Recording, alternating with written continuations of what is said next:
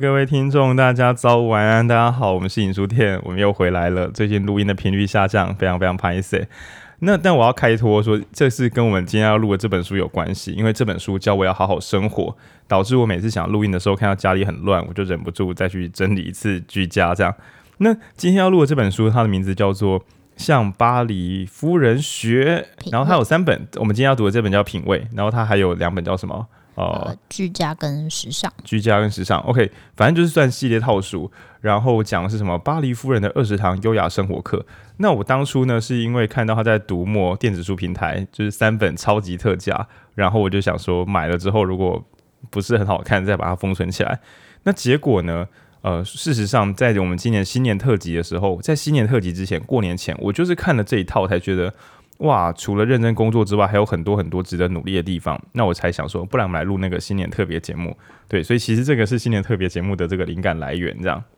好，那这一本书呢，我觉得是影书店平常书单不会列出来的，因为我们平常感觉就是政治、国家、经济啊，就是竞合策略啊，那种高大上的那种巨大理论。那还有像是弗洛姆《爱的艺术》这种百年经典。但是这个我呃我。前阵子的时候有点反省啊，就是所以我们慢慢放一些书会难度低一点点，那读起来比较舒服一点点。那是因为不希望就是大家觉得影书店推荐的书没有一本能读的，对，我怕大家产生这个幻觉之后，我推什么都没有用。所以我们要准备一些，你真的买来大概花个半小时一小时，好吧，久一点可能两三个小时。那睡前慢慢翻，在床边做个笔记，就可以快乐的有一些生活体品质提升的那种好好读物，就不要大家不要去想说什么睡前可不可以在床边读竞合策略这样，我是觉得 很不优，除非你没有要睡觉，因为你读了之后，要么你就是很痛苦的睡着，要么你就是开始动脑睡不着。那我们睡眠品质很差，睡眠品质很差。还有 还有在睡前读为什么要睡觉，然后读快速动眼型跟非快速动眼型，导致你自己睡不着。OK，好，那先不不开玩笑。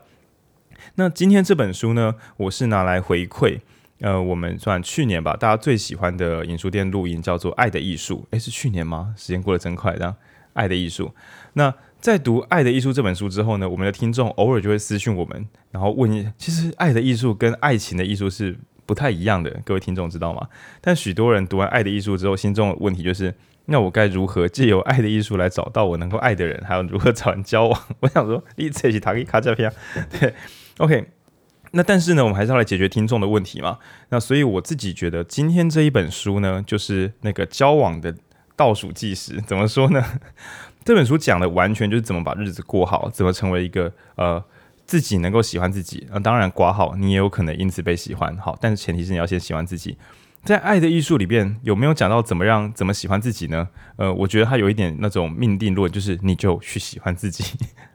这个好像有点太吃决心了。就是你喜欢自己，你就你会，你就会了，你就会了。对，有点那种禅宗式的那种明心见性。那今天这本呢，我昵称为叫做《爱的艺术》的俗世单机版。所谓俗世呢，就是一般民众也可以在家自己操作。那所谓单机版，就是《爱的艺术》很多时候是在讨论我们怎么去尊重以及跟他人建立一个美好的关系。他也是有讲跟自己建立关系，但我觉得篇幅没有很多。那今天这本呢？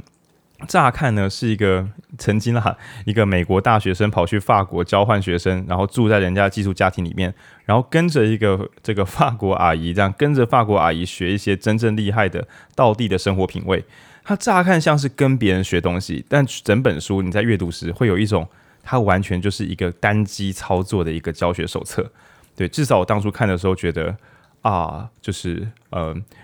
就算我爸妈还在，他们也不太能够教我这些，因为这些实在是太细致了。对，OK。那如果你曾经看过《艾米丽在巴黎》这部就是去年还是前年很有名的影集的话，这本书你可以来当对照组，因为许多法国人都大幅的抗议，就是说《艾米丽在巴黎》完全是丑化了法国人，法国人才不是这样。那也许这一本书就是另外一种就是导正，但因为我对法国理解实在是相当有限，所以大家可以自己参照来看看。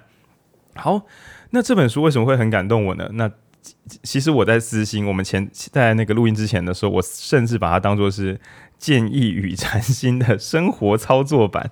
对，因为呃，谁的日店到底想要录几本建议禅心？因为想说，谁的日常生活会真的说，你要怎么修炼你自己？去学六年的弓箭，你就会优化你的生活？这个好像太夸张了。但是画漫画，还有 还有还有去画一部就是没有尽头的漫画去修炼自己，对，或是去开自己的个人演唱会修炼自己，每一个礼拜读一本书，录 Podcast 开始修炼自己，这些其实都是蛮没用的建议啊。OK，那但是今天这本书呢，它已经教学到什么程度呢？就是。在洗衣服的时候修炼自己，在打扫厨具的时候，对，在洗洗碗盘的时候，在所有那些 人事已非的景色里，不是啊，在所有那些你平常不愿意面对的生活事物之中，找回什么是幸福。那我就觉得，哇，干，这是赢定了，跟另外一本我一直迟迟不录的书《反脆弱》有拼啊。就是如果我所喜欢的生活会让我热爱，而让些让我受不了的日常生活也让我热爱，干，那就赢定了。那我整个人生都会很幸福啊，所以我觉得这本书我会直接献给所有冲锋陷阵的工作狂年轻人们，你们绝对看这本会有许多启发，因为呃，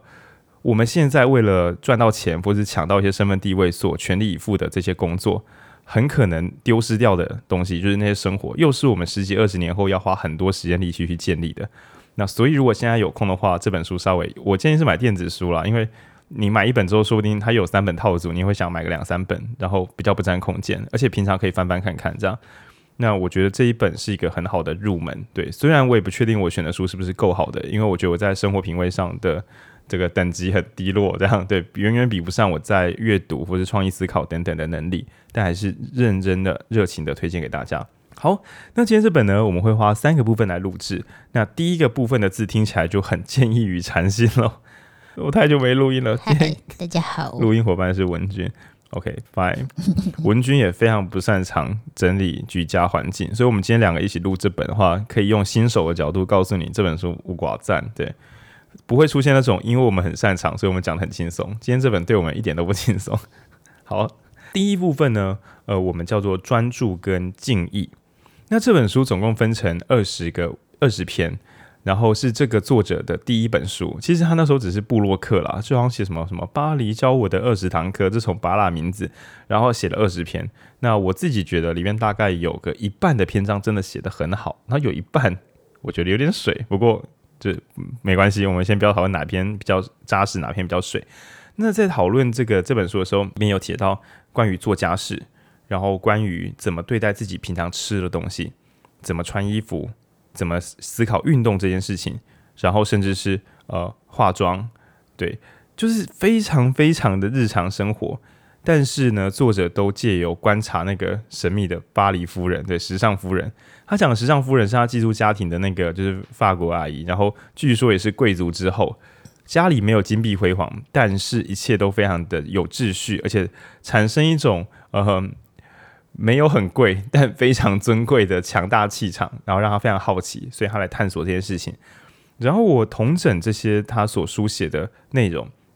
然后比如说怎么洗洗盘子，然后或者说怎么化妆、怎么选衣服，其实最后同整起来都会有一种极度专注的去做那些本来应该大家会想要随手抛弃的事情。那举个例子来讲，就是我们神秘的美国人发明了许多家电、洗碗机啊等等。你你几乎可以反向的想见，所有美国人所产生出来的这些家电，都是希望大家省下时间，然后去提升生产力。但是在这本书里面，它几乎是完全相反的，把那些你本来要抛弃掉的日常事务，重新收回自己手上，扎扎实实的，好好的把它做完，然后设法享受这一切。那包含一个我看了非常非常心动的东西，叫做准备自己的早餐。那我先很粗糙我去拆解什么叫准备自己的早餐。那我先讲讲我自己平常的早餐。首先呢，我熬夜到天亮，然后呢，六点到了，我就走出门到我家对面，然后看什么早餐店有开，那我就买早餐进来，把早餐吃掉。那我之前偶尔呢是手家里有麦片，然后跟牛奶，然后我就在早上睡前，对，早上睡前拍谁的？早上睡前，然后呢倒一碗牛奶，把麦片倒进去拉拉，然后把它吃掉。我觉得这样已经蛮开心了。然后我最近最开心的呢，是因为我们家最附近的那个早餐店，对，台中，我不知道它有没有全国连锁啊，就是阿宝城市馆。为什么我要叶片它呢？因为它很好吃，而且它的早午餐的价格大概是一般早午餐店的五分之一到六分之一这样，所以总之呢，我就是抱着一个有吃东西就好，然后呢，如果有好吃一点的东西，就去多吃一点也好。就这样，有点像是怎么讲？为了不要肚子饿，所以我们来吃东西。但这本书里面的早餐，呃，容我破碎的描述这个细这个内容，因为里面每一行都写的很好，对，所以我只能破碎描述。首先。在五六点的时候呢，那个就是呃，时尚夫人就已经起床了。他他的先生比较晚起床，他现在六点起床，时尚夫人五点半起床，要求我有个早。OK，然后呢，他们会把自己做的果酱拿出来，然后把面包不知道是不是自己做的，可能是附近很棒的店买来的面包，把面包拿出来切片，然后烤面包，然后涂上自制果酱，然后呢，还有就是准备好呃茶，就是早餐茶，英国、法国那种对早餐茶，就这样。然后就就就这样吃果酱面包，然后在餐桌上，然后没有电视，没有手机，就这样吃吃东西，然后聊聊天，然后这样出门。我第一次看的时候，感觉非常的不可思议。就是书里面有提到说，作者作者自己说，如果每天都这样子生活，到高级饭店的时候，也不至于暴饮暴食。我觉得非常非常有道理。呃，因为这个，我小时候家里很穷嘛，然后长大之后，随着收入比较稳定一些，那可能偶尔会去一些比较贵一点点的住宿点，然后会有那种很棒的 buffet。那对我直到今天，只要那种 buffet，尤其是早餐啊，像那个什么金台北精华的那种早餐，我一定会忍不住吃太饱，因为我觉得每个看起来都很好吃，我就忍不住多拿一点，多拿一点。但这本书一开始他给我的感受就是，如果你的每一天，都到达某种水准之上，你就会慢慢的知道你想要追求怎么样的生活，于是外面的扰动就不至于对你造成这么大这么大的吸引力。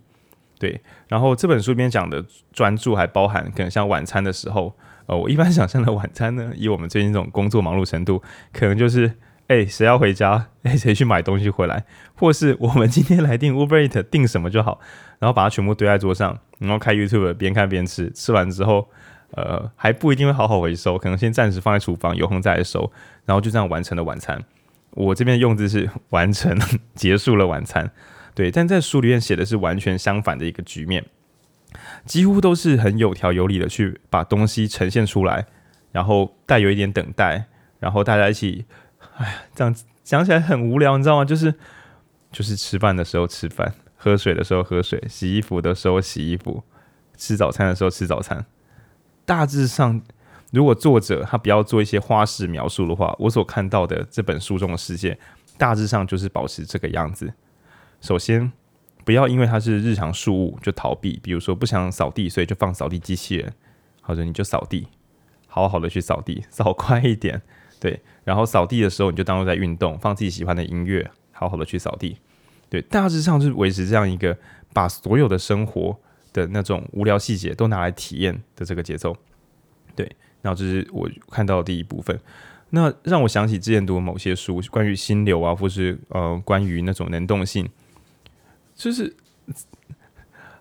专心的去操作那些无聊的事情，专心到某个程度的时候，确实会产生一种变相的娱乐感。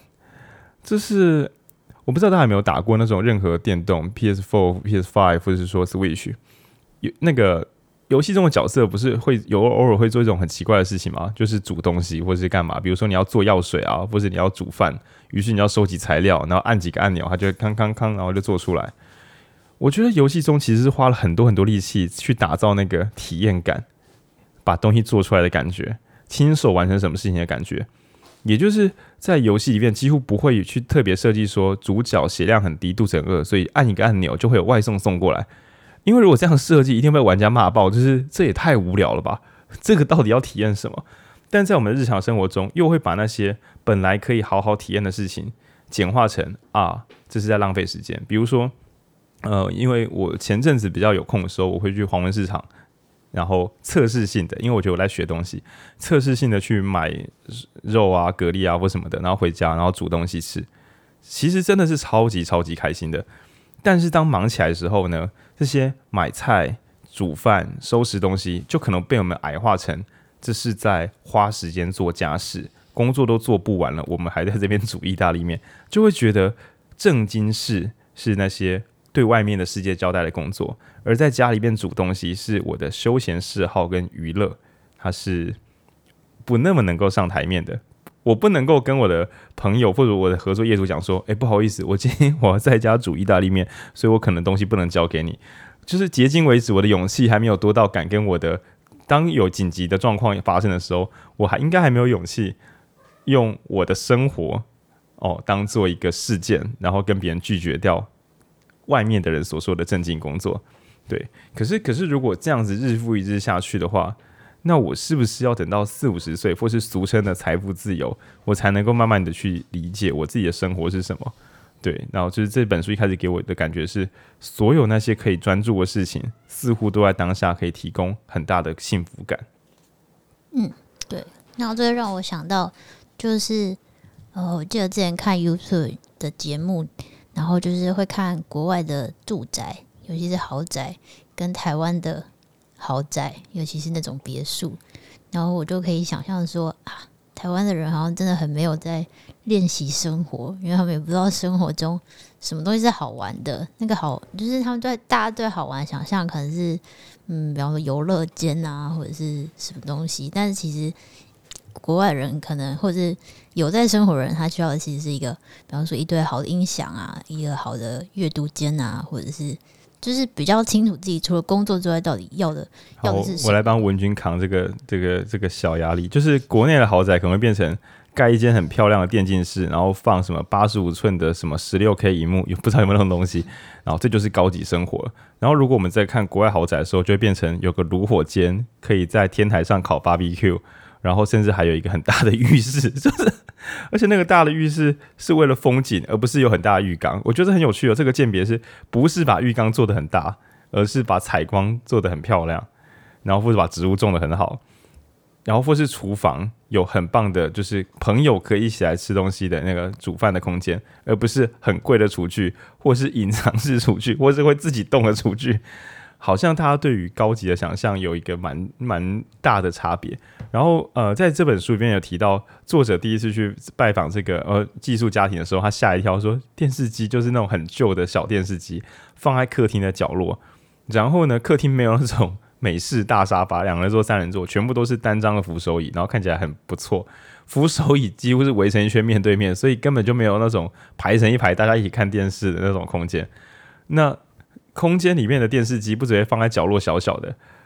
这个空间里面还直接放一台那种古董唱机，所以变成大家在这个空间里到底在干嘛？以这个空间配置的话，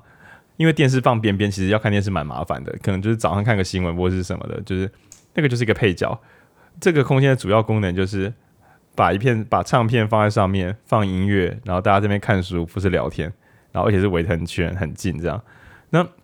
就会发现说，哎，糟糕，这跟我们想象的。高级生活，如果我们高级生活的想象是，呃，看到那种很贵的房子、很酷的家电、很很漂亮的装潢，那我们可能就会花很多时间跟去赚钱，然后设法买那种房子，然后过那种呃理想生活。但另外一个世界的人，可能是家里就是干净整齐就好，然后家电也不用买最新的，也不用买最漂亮的电视，那大家聚在一起，那休闲是什么？看书。哇，那这样真的。你可以减少很多工时，你可以不用去加班，因为你根本就不需要这么多钱呢。对，这是前半段的时候，我觉得得到的生活体验呢。嗯，然后哈利其实里面也有在后半部分有提到一个叫做优质时间，就是我觉得他他的描述里面就是大家会好好的坐下来一起吃饭，然后你就是知道说这两个小时就是要一起吃饭的时间，然后或者是接下来就是大家在客厅聊天的时间，你就不会说，哎，那我还要去加个班，或者是。哎，那我我先就是大家会把这个时间空下来，然后好好的对待它，然后这些东西是是跟那些大家原本想象的高级或是物质是是可以说是完全无关的。对，又或者说他们直接达到高级的终点就是尊敬，对哦，就很像我不知道大家有没有参加过朋友的婚礼，这两年应该不容易吧？因为疫情的关系，我以前参加婚礼的时候啊，我都觉得我是那种最热情的人，为什么呢？因为婚礼现场，其实我很多时候去也是什么朋友的朋友啊，什么我爸的谁的谁啊，对，我大家应该都有参加过这种远房亲戚婚礼吧。然后我觉得去的时候，我就觉得，当那个主人家越认真的去准备东西的时候，什么叫准备东西？什么镭射灯光秀？对，我不知道文娟有没有看过，就是那种婚礼表演比较好一点，就是新郎新娘自己上来跳舞不干嘛的。但是有些可能是餐厅会说，我们可以附个镭射灯光秀。然后或者说上菜，上菜也会有上菜的噱头、上菜秀什么的，我都觉得今天大家来到底是来干嘛的？真的新郎新娘上台或是家人致辞的时候，我就看到整场两三百人全部都在热情的夹菜，闹哄哄的，没有一个安静的瞬间可以好好的。当然也有可能是我是乡下人，对我自己先对乡下人开地图炮，很可能是大家不熟。我觉得紧密一点的社群，应该台上人讲话，应该大家还是会专注的。OK fine，但是我们会发现说，当我们去花大钱做出所谓的仪式的时候，却因为不知道仪式的核心是尊敬，所以有空有仪式化，也取得也无法取得仪式的美学。那反过来说，很懂得生活的人，也没有说什么一定要弄贵到爆的把费或出国去旅行，或者一定要度假村。你就是好好的把平常在家里用周末做出来的果酱，然后呢，早上起床的时候就是。为了你的家人早起，不是说哎，面包自己拿去微波，就是先帮人家烤好，然后大家一起坐着，然后翻翻报纸，然后因为你知道吗，在桌上各自划手机，其实就是意思是你眼前的人没有特别重要啊，还有很多外面的人值得联络。那既然如此，就也不用坐在一起吃了，对。所以当坐在一起，然后全部的人就是互相聊聊看看，然后讲讲今天要做什么，光是这样子。这个敬意本身就让每一天都充满真正的正版的仪式感。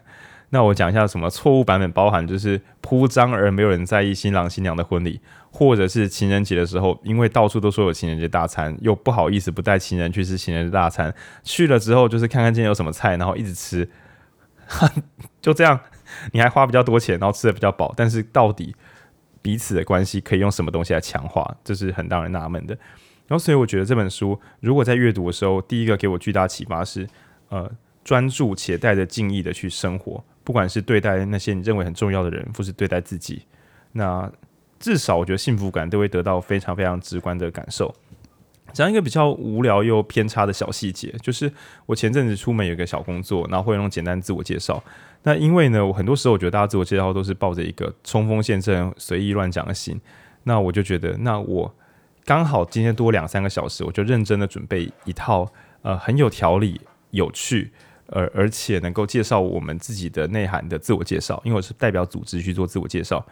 然后呢，我就这样很认真的操作之后，心情变得非常非常好。就是以前的我会觉得算了，大家也这也不是特别重要的事情，何苦要做到如此？但事实上，如果大家有生活中有把某件事很认真的，就算是小事，很认真的做好，你还是会对自己产生肯定。而且他人也会觉得，哎、其实有时候不是你表现很好，觉得你很有才华，而是在人们眼中会觉得你蛮把大家当一回一回事的。那我觉得这个本身就已经会带来呃很复合性的正面效果，不管是你自己的幸福感，或是外面的人对你的正向评价。那我真的觉得正向评价不是有才华，而是把这一切当一回事。对，就是你对这个场合充满敬意，这件事情。我觉得是更高级的评价，嗯，因为有才华的人不一定会被喜欢，我我认为啊，对，但是呃，充满敬意的人就是总是能够得到尊重的。好，那我在讲这个第一部分的专注跟敬意的时候，我就想到一个很老的字——格物致知。那呃，这本书叫《品味》，然后我在读到中间，大概读到前三分之一，我就被这本书说服了，因为他讲的东西就是品味本人，也就是知道怎么吃，知道味道是什么。那我会说，呃，我看的时候会感觉到自己有诸多的不足之处。呃，对我来讲，我自己在录 Podcast，然后我从小是练即兴演讲，我觉得我对于声音是有品味的，就是我会鉴别声音的细节，呃，什么样的呼吸或者咬字，然后或者说口齿、唇齿啊、口水音等等的，我确实会听得很仔细。那有一点点严苛，可是这个严苛是我在听音乐，然后或者听别人演讲的时候，我确实会得到更多的乐趣。但是，穿衣服呢，居家摆设呢，吃东西的味觉呢，许多我没有呃专注过的部分，确实就变得模模糊糊的，然后说不出个所以然来。那其实这样对照起来就很有趣，就是我以为我只是什么工作上需求或是能力上比较好，但其实这些细节的提升使我增加了幸福感。那所以如果我们的感官如此丰富，怎么样叫做把把衣服洗干净？然后，什么样叫做煮出不错的宵夜？这些事情，如果我们都花一点心思的话，呃，其实我们要先理解什么是什么。比如说，什么叫做好吃的蛋？这个问题我问好玩的，因为我根本不知道答案。什么叫做好喝的奶茶？就像我们文娟很喜欢喝奶茶，已经喝到我前阵子有甚至有练练习过煮过鲜奶茶，那我觉得那也蛮有趣的。什么叫做味道的重跟轻？然后什么叫做平衡？什么叫做甜？什么叫做腻？这些事情你要说啊，都是为了工作需求，希望有一天可以运用在工作上吗？我会觉得不用每件事情都非得赚到钱不可。光是弄懂这些事情，生活品质就已经会上升。你可能可以用更少的钱，或是一样的钱，换到更好的生活品质。就这样，书里的第一章就在讲不要吃零食，我就觉得啊，我看第一章的时候觉得压力好大。文君打开第一章就差点把书关起来，因为他说不要吃零食。我超爱吃零食的，然后我就想说 QQ 这本书，然后但后面越越看就觉得有道理，因为它其实就是我们回到讲说定义这件事情，就是。因为你不吃零食，不只是零食不好的问题，而是你你可能会觉得，那你的三餐你就没有好好吃，甚至你就就是他就讲很多美国人就是下午就是吃一些零食，然后就没吃晚餐，所以一一整天就只吃了垃圾食物。那你可以想象，久了之后，那你如果都这样子生活，你自然不太可能去区别出啊、呃、什么叫做好的东西。对，因为你没有。你可能就是你要一年去一次什么高级的法国餐厅，那你怎么可能记得那个味道是是好的？那应该是日常有一些小的练习，然后你大概知道说，诶、欸，普通的食物、不错的食物，跟你去高级餐厅的时候知道说啊，很厉害的食物，慢慢去培养这些东西的，就是鉴别度跟记得这些每一次的感受。对，就是所谓专注跟敬意。嗯、那我会开个玩笑讲说，呃，不知道有没有人很对是那种设备控。就比如说耳机啊、音响啊、汽车啊，或什么，就是啊，这个牌子很贵啊，这张椅子很有名。那我都会跟各位讲，你一定要小心哦。你在所有展示空间，你都可能觉得超级想买，只是因为那个空间产生巨大的 zone，让你走进那里面的时候，觉得你要专心听，你要专心看，你要专心的坐椅子。我跟你讲，你这一专心，什么质感都出来了，因为你的感官全部打开。可是如果你只有在那个展示空间可以展开你的敬意，等你把这些东西买回家时，你一定会发现它马上黯然失色。因为你在家里就是很随意的对待那个本来你觉得很棒的东西，你的感官无法开启。对，那但是呢，还是要讲一点公道话，就是如果你所花大钱的东西，你一定尽可能去挑那些你会一直用到的东西，因为就算你没有想学，你还是会被教育。比如说比较好的鞋子，或是手表，我不是很确定，因为它戴在手上的感觉有没有那么大大差别，我自己是觉得还好。对，但是比如说呃，像许多人买苹果。Magic 盖的屌诶，主要就是 操作界面会教育你一些事情。对，那呃，以我自己来讲，就是如果你对于音质有爱好，对，对于那个啊、呃、好的声音有爱好的话，你真的去试听比较贵的耳机，然后设法买到它的二手版本，然后你就跟着听。那一开始你只会觉得有一点点好听，有一天等你拿到普通的设备在听的时候，你可能会忽然发现啊，原来就是人家说的层次啊，什么高中低啊等等的。对，那我并不是要鼓励大家硬要去买贵的东西，而是如果你真的想买，请买那些你会一直接触的，不要买很贵的东西又不拿出来用，因为这样子那个东西就无法教会你任何事情了。还有小心，呃，不要被展示场的东西所骗，因为你只是在那里展开你的全感官而已。对，这都是呃要要注意的部分。好，那刚才讲格物致致知啊，我想说啊，对于颜色啊，对于气味啊，对于很多事情都就还有很多可以值得学习的地方。然后呢，呃，如果喜欢听这个电台的朋友，我应该会对于学习是有热忱的。那我想大家也可以认同，学会新东西或弄懂新观念的时候，那那种茅塞顿开的啊哈 moment，那其实只要专注的对待日常生活，很可能就会直接产生这些新的 aha moment。嗯，就像我现在重训完之后，才对于走路又产产产生了兴趣。就是对于身体的肌肉的那些调动，会发现啊，原来这样走路真的会比较轻松。对，那这些事情其实都是很有乐趣的。那总之，第一部分专注且带着敬意的去过生活。第二部分呢，就有一点点吹毛求疵喽，但我也很喜欢。第二部分叫做正式版本的生命或是生活。那书里面有一个章节讲到说，这个这个时尚夫人全家呢，他们吃晚饭的时候会拿出餐前酒的杯子。那对我来讲，哇靠，吃个平常的晚餐还有餐前酒已经很夸张了。但就是最让我震撼的是，那个餐前酒的杯子都是古董，就是没有人会什么哦，今天没有朋友来啊，我们就随便拿那种居家用的欢乐马克杯。没有，每一餐都是拿最好的餐具出来。那当然，作者可能问说，那如果这个会不会弄坏？然后这个时尚夫人很困惑说啊，你买这些就是要拿出来用的，不然 不然这个要干嘛？就是理想的生活并没有对外的给客人的版本，或是给自己的日常版本，也不会说婚礼的时候你才认真吃饭，认真的这个就是呃对待其他人，然后平常吃饭的时候你都划自己的手机，把旁边的人就当做都毫不重要，没有没有这件事情，随时都是正式版本。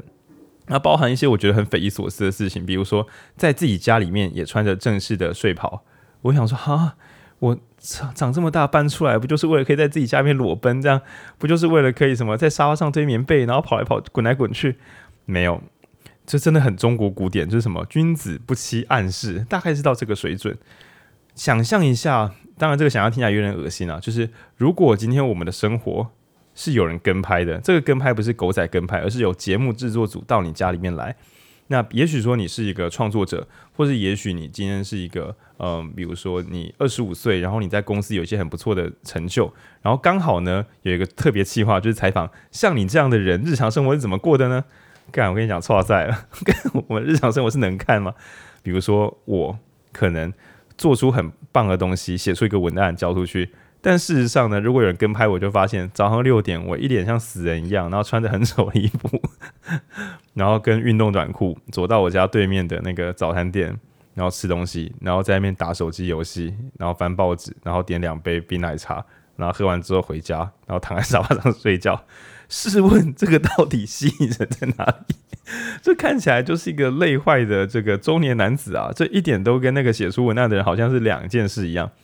OK，我不是说每一个工作者都应该要什么完全的光鲜亮丽，我们只是摸着良心想，也知道我们有些时候就是很认真，有些时候就是在自暴自弃。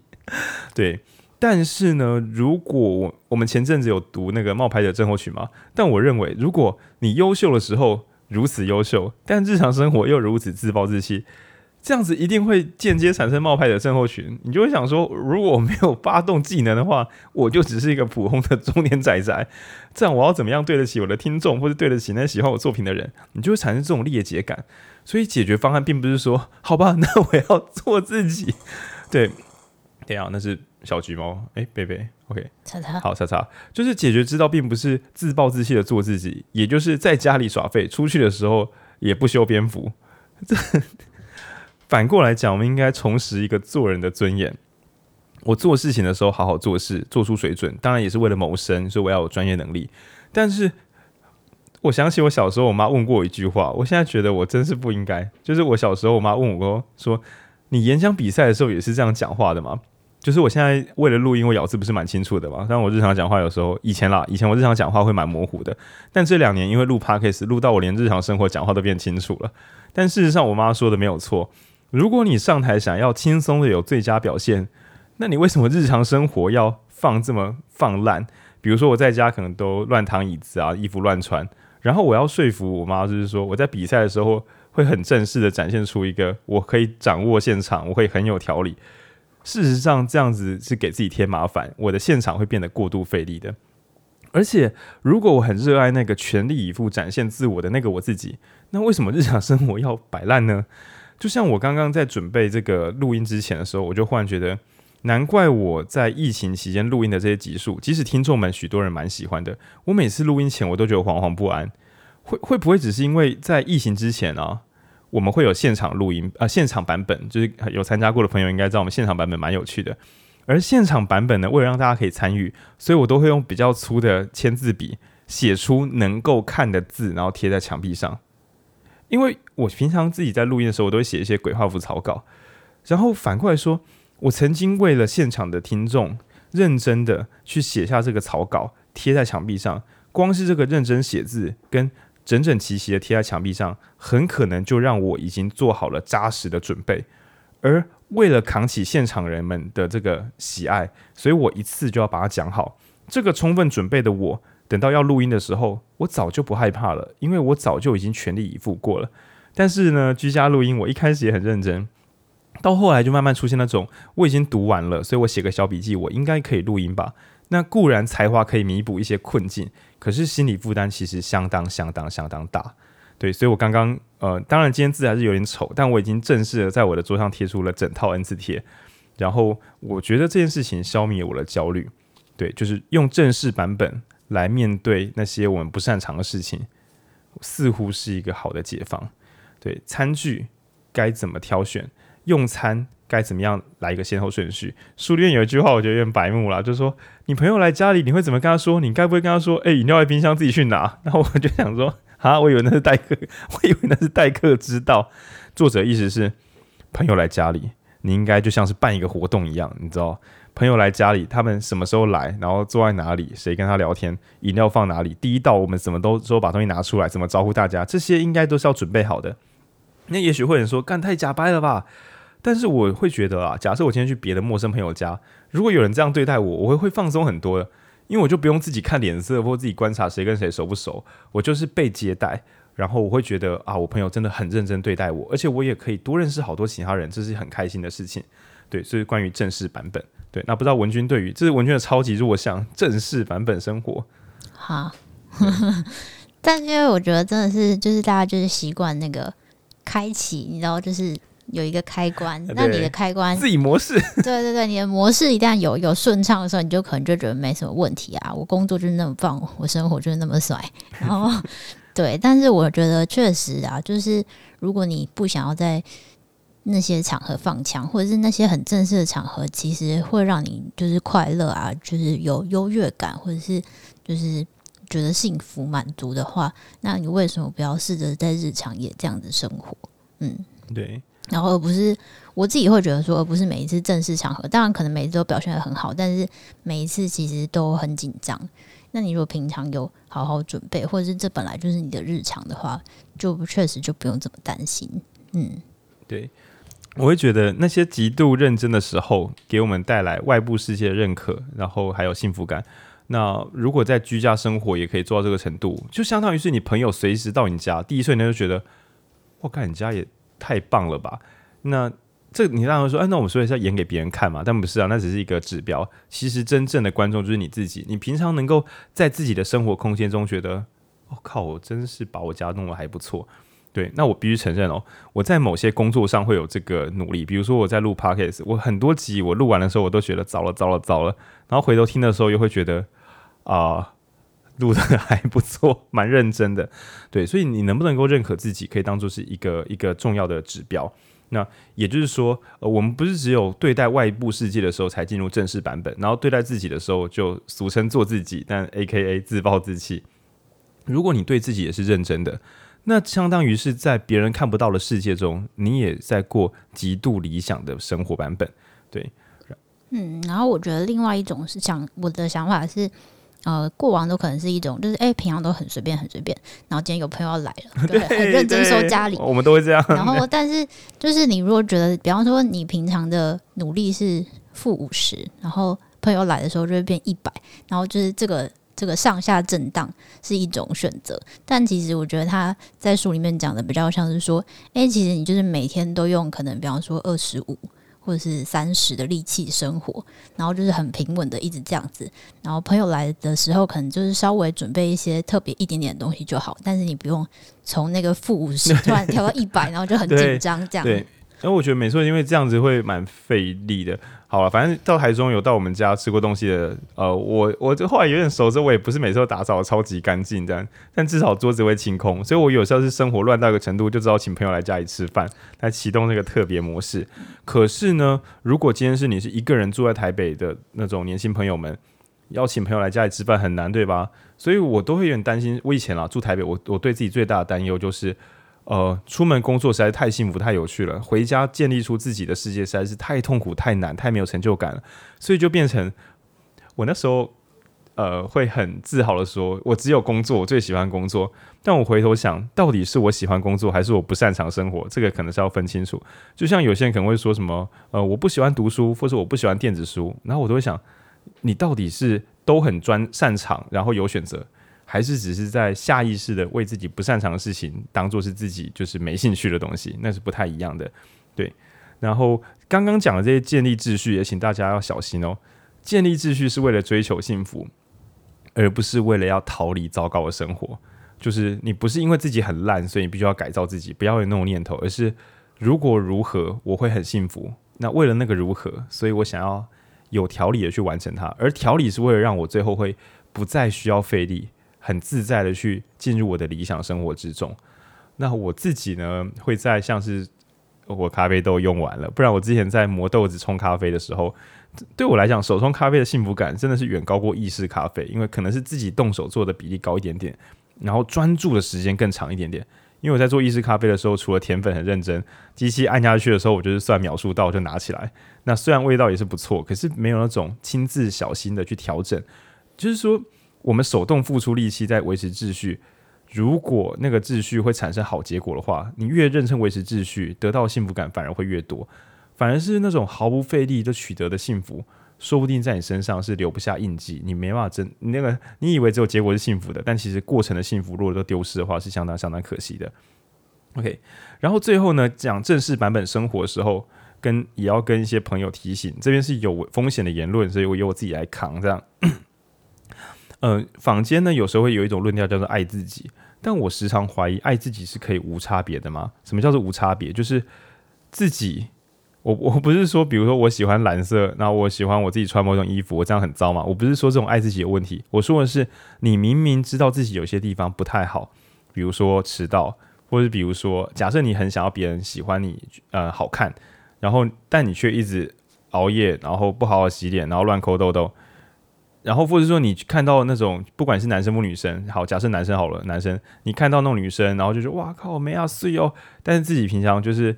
照镜子都不敢多看自己几眼，就觉得自己衣服在乱穿，或者觉得自己又乱吃东西很胖。假不是胖不好，是你不喜欢自己胖，但你却装死。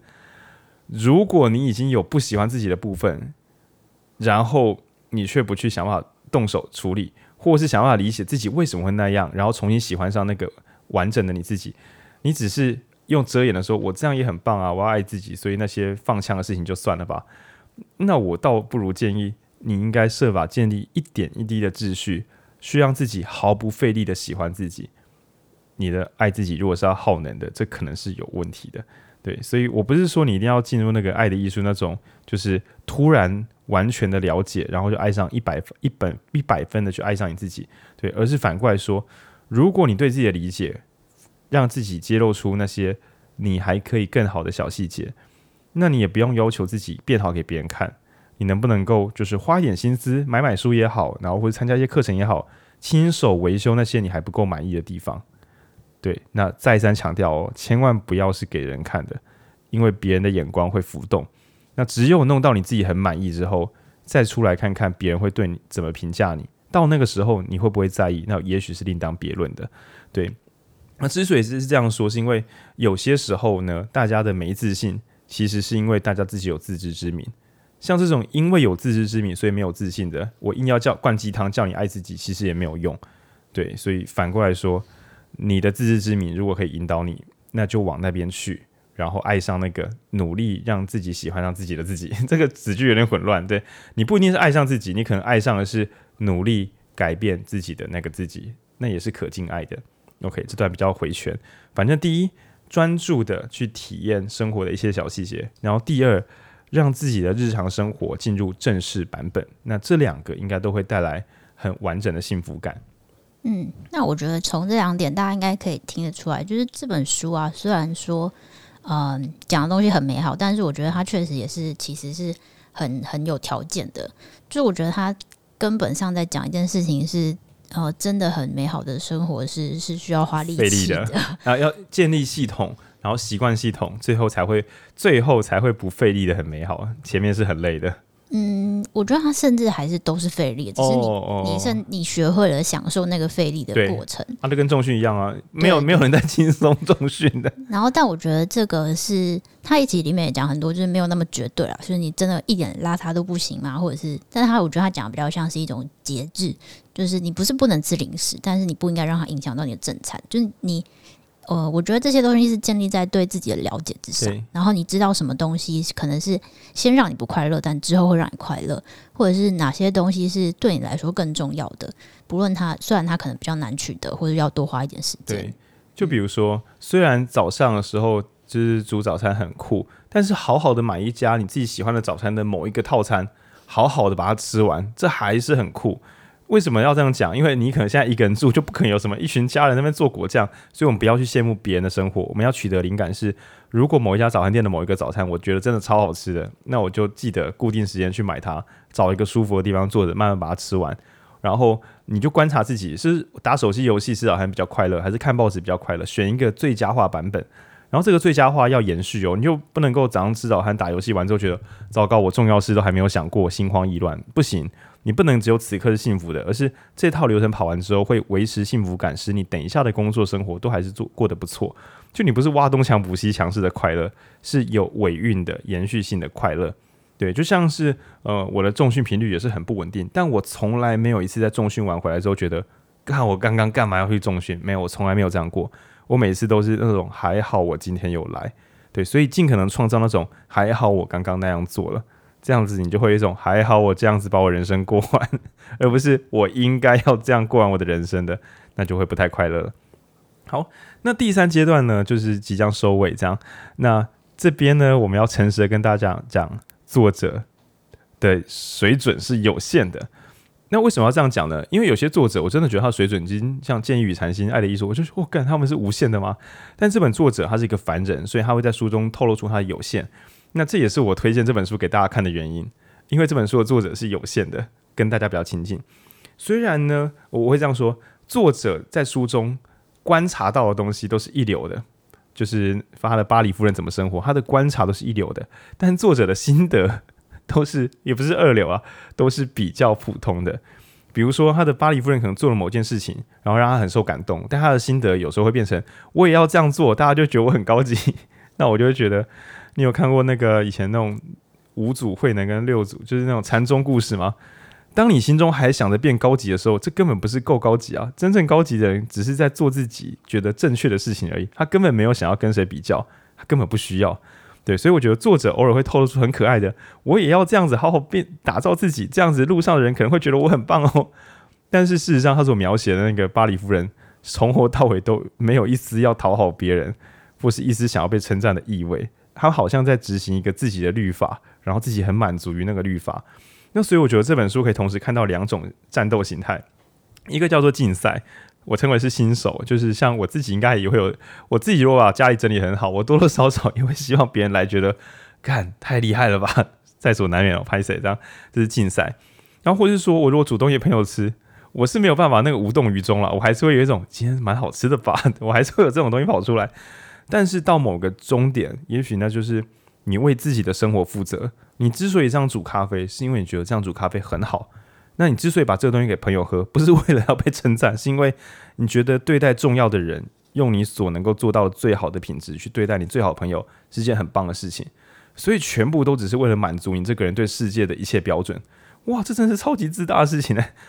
我觉得我这样煮东西很好吃，我很喜欢我的朋友，我希望我可以这样好好对待他。那不知道这样子适不适合我朋友呢？也许你会问的是这个，但不是为了取悦他，而是为了。担心对方会因为不适合，然后屈就我们这样，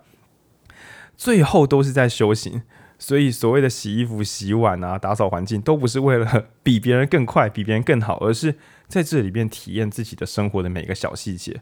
然后我就想说，天哪！我记得写《监狱与禅心》那个教授好像是法德国人，他如果是法国人，当时好像就可以不用跑去日本学射箭，他就好好的打扫家里，说不定就可以开悟了。这样，这是一个小玩笑，这样。然后。我就会觉得说，我们每一个人在从事不管是工作或是生活品质提升的时候，或许要设法成为自己的狂热粉丝。这讲起来有点矫情哈。就比如说，嗯，在我状况好的时候，我是真的很喜欢影书店 Podcast。我会觉得，就算大家觉得这个频道乱七八糟，我自己听的时候就有笑啊，我就觉得很有收获啊，我就觉得。过去的自己有很多不懂的，然后我读书，我了解了，跟大家分享。我的朋友也许会喜欢吧，或者是当我状况很差的时候，回来听这些 podcast，他又会教会我一些东西。所以我就是我自己的狂热粉丝，然后我也会要求自己。所以狂热粉丝还是会有挑剔的，比如说啊，上一集录的有一点水，这样粉丝还是可以有挑剔嘛。可是粉丝不因为有挑剔，所以没有爱啊。然后我觉得我们对自己的生活应该也可以往这个方向试试看。比如说，好，你也想要煮东西吃，然后煮出来。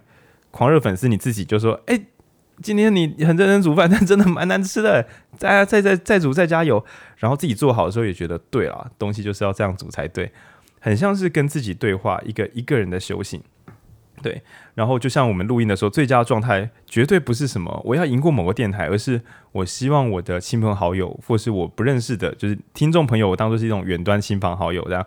我希望这些人听了之后会觉得蛮开心的，然后也会想跟我多聊一点东西。那大致上就到这边就好了。然后当然还是会因为看到数字波动，会有一些就是真的会吸引人。对，但我觉得慢慢的，嗯，这这最近这一两本书，然后给我的心得就是，如果把那些东西放下，专心的调整品质，假设我们想要真实世界，什么流量啊，什么收入，最后回过头来，大概也只是把东西做好，因此你得到你应得的东西，就这样子而已。对，那在最后这个修行与竞赛的时候，要分享一件也是跟这个录音比较无关的事情。呃，最近因为工总工作量太大，所以有点心烦意乱。然后我因为一个不得已，所以需要骑车。我我住台中，我需要骑车回彰化。那我本来是很抗拒这件事情的，因为之前我我已经好几年都很自豪，就是搭计程车、高铁下车再搭计程车，就是毫不费力的到达我想要到达的地方，是一件蛮爽的事情。结果等我重新骑车回彰化的时候，我又觉得，哎，我真的是时时刻刻就是要记得骑车对我来讲是一件快乐的事情。就是因为可能大学的时候吧，我我家住鹿港，然后我在中国医药大学读书。那如果是要搭公车转火车，再搭公车等我妈从家里来接我，大概要花三个小时左右。但如果自己骑车回家，最慢两小时，最快一个小时，就是顺顺的就会到家了。一开始我觉得有点累，但是因为我我很讨厌浪费时间。你看，我是因为怕浪费时间，所以才骑车的。所以后来的我也因为怕浪费时间，所以去搭高铁、搭电车。但我却没有发现，在那个长达七年的六到七年的骑机车的那种周末途中，因为这个流程太不可避免了。然后骑车这件事情呢，又需要专心才不会出事，所以变成我总会在每隔一到两周就有一次骑车小修行，就是很无聊但是很专注的骑车回家，或是骑车回台中。然后在那个无可避免的过程中，慢慢的变成。好吧，那为了不要这么累，所以我专心的感受我什么时候要调油门。就我非常讨厌紧急刹车，所以我可能多远的时候看到红绿灯变换，我就要降我的速度往路边滑动。所以我那时候在体验的是，我能不能够几乎没有按刹车，刚刚好就停在就是我该停的位置。然后呢，呃，在机车起步的时候也很柔顺的，就是不要很紧张的在吹吹油门，而是三二一哦。红灯解除，绿灯开始，我就我早在红灯解除之际，我就柔顺的拉着我的油门，所以绿灯打开的时候，我刚好速度升上来，然后滑行出去，就等于是因为骑车太无聊了，所以我花很多时间在练习怎么样能够有滑顺感。那反而在我多年之后，包括我嗯大学毕业之后，我觉得只要当我比较紧绷或是比较没有灵感的时候，我就漫无目的的去骑骑车。我就很容易又进入很好很好的状态，对，而且这么多年来，除了一两次我受迫失误，就是别人骑车来撞我，除此之外，我没有出过任何任何一次车车祸。那然后我觉得，诶，我跟这些经验合起来，会觉得我可能本来以为这是一件无聊的，我想要避免的事情，但是在我最慌乱，然后状况最差的时候，这个无聊的老动作，却又把我送回一个心平气和、可以思考、可以工作的正轨。那想跟大家分享这个，是因为绝对不是叫你去骑车，而是或许大家在不得已之中，也早就蜕变出一套整理自己身心的方法。当其他人可能打坐或瑜伽的时候，对你而言，说不定小时候你都要帮全家人洗碗，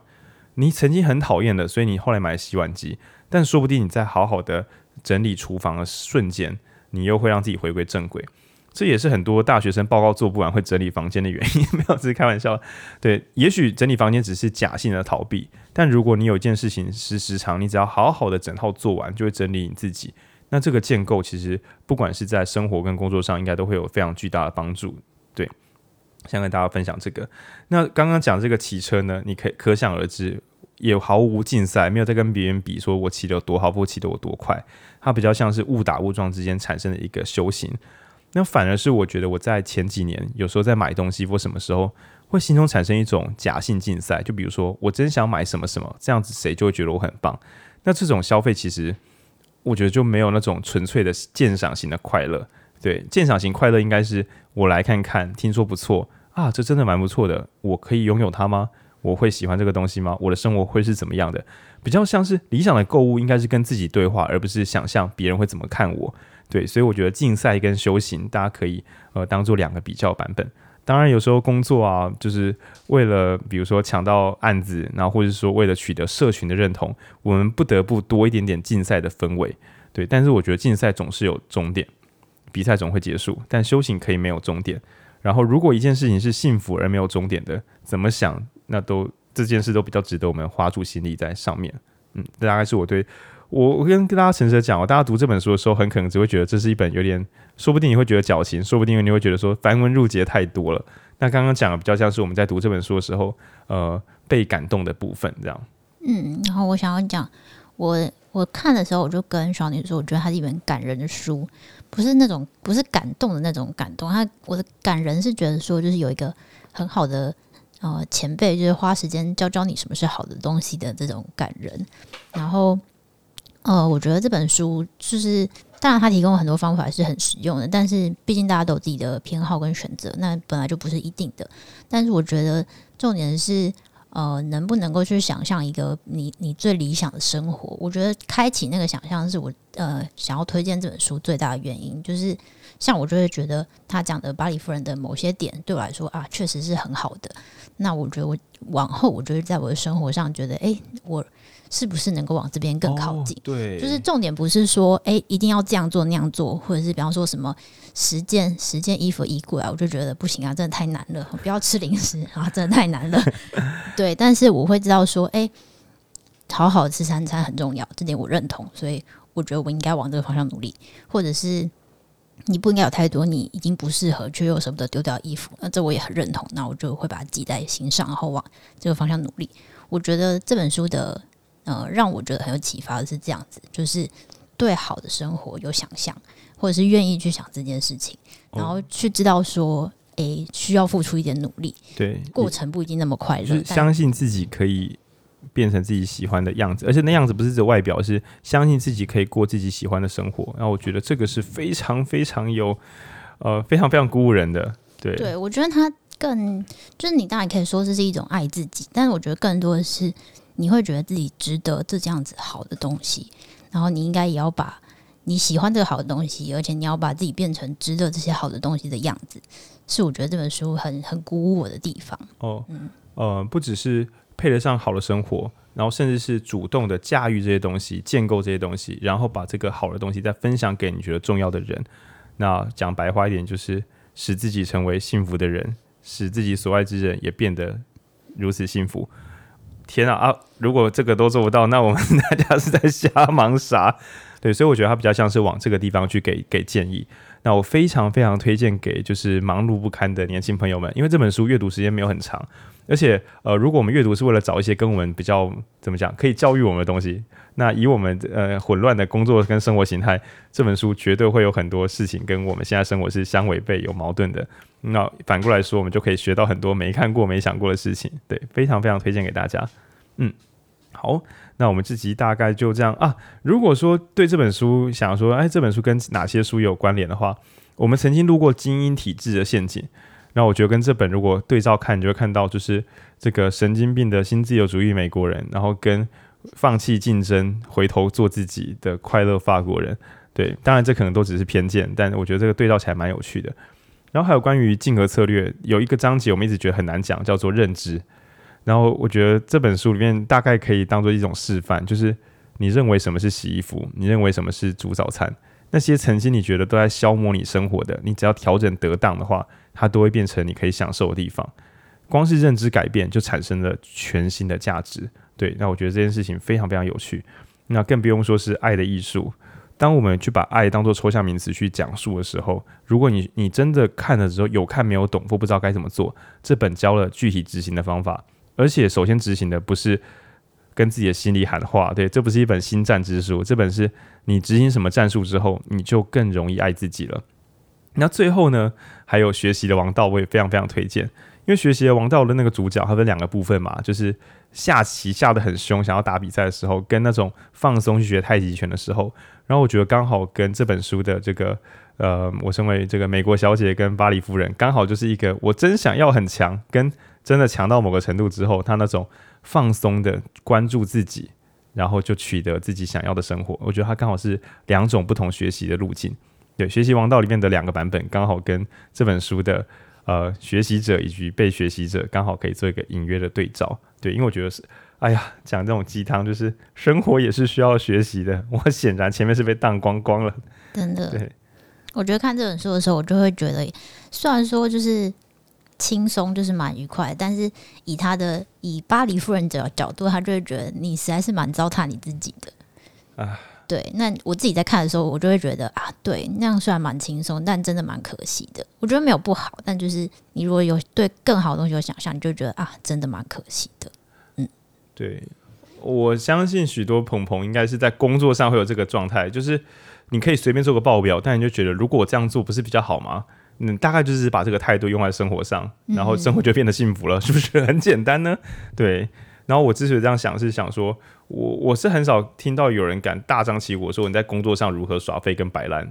因为这样对自己实在是很危险。对你这样生生存可能会出问题，人家会找机会把你换掉。但是我倒是时常听到，包括我自己在内，就是说哦，我工作很辛苦，哦，回家就啊就摆烂啊，对啊，喝啤酒啊，吃宵夜啊，睡觉啊，对啊，假日就睡到中午啊，好像那种工作时全力以赴燃烧，然后放假或是居家生活就放给他烂，是一种美德一样。对，然后以这本书的标准就是，如果你知道什么是好坏，你应该设法往好的那边移动。对，不管是什么里，你也不用管你自己擅不擅长，你都应该试试看。那因为这是追求幸福的方式，而人应该是追求为了追求幸福而生。对，大概是这样。对，推荐给大家。好，那就先这样子。那我们下应该要等下周才能再录音。对，我们快要撑过我们的那个挣扎的工作期。然后也跟大家夜配一下，就是。呃，我们影书店啊，呃，大家可以看我们的 IG，我们有推出一个活动，是限时动态，但我会再重新贴，就是也有在限动精选。我们限动限动精选里面有一只贝贝猫，对，贝贝猫今天还没有叫，因为我现在还录刚一个小时。那总之呢，呃，我们想要在五月七号的时候开一个线下的导读工作坊。那主要是因为我最近有稍微受邀，别人问我说这导读怎么导读的，可能是影书店听众一推荐吧，反正就觉得我们导读的还不错，还可以。然后我们后台其实是有一些方法学的，不然我们这么多奇形怪状的阅读方式，怎么样能够统整出内容呢？难道大家以为只是靠天分吗？当然不是啊。那总之呢，我会想说，既然要去外面讲工作坊，那我觉得我们听众也许我可以先内部开一场工作坊，然后定价非常的白目哦，就是。一一日的工作坊大概是六小时左右，然后一一天的版本是八百块钱，对。但是如果你订购的是那个实作版本的话，哇，那就是加量再降价。五月七号会请你来一起听一天的课，然后呢，这这两周会有呃，五月七号到五月二十一号会有助教陪着你做练习，还有线上练习。然后五月二十一号的时候，我们会在影书店新空间有个啤酒之夜。啤酒之夜的时候会请你讲十五分钟，然后我们会护航着你，跟着你一起讲，这样这个加量呢，而且我们还会送一本书给你，让你可以带回去读。那价格就会从八百块降回五百块钱，就是对，都给的越多，价格越低。那主要是因为准备导读不是什么快乐的事情，讲起来很快乐，但准备的时候没有那么简单，所以我想说做一个听众回馈。那当然也是因为我们这一两年跟一些出版社大家有建立还不错的关系，所以呃，综合讨论之后，跟出版社们决定。呃，希望可以合作录一些新书，然后我们也跟出版社取得这个公关书，然后送给我们的这个导读的新朋友们。对，那所以呢，因为我我先先我现在是礼拜四录音，那我今天晚上睡前可能会上传。那总之，呃，如果你听到这个，如果你听到这一集的话，欢迎就是点点我们的这个报名链接。那就算这一期你没有空报名，你也跟我们讲一下你有兴趣，说不定以后我们会再开。对，总之希望呃，除了可以听我们 Podcast 之外，如果也想要分享内容，不管是书或是影片，分享给自己朋友。对，如果你有这个需求或是有这个期待的话，欢迎报名我们的活动。对，我保证会做的蛮有趣的。好，那我们这集就先到这边啦。那对，我们要去吃晚餐，拜拜。哎，还是很难啦，还是要练啦。对，理理想生活不容易，拜拜。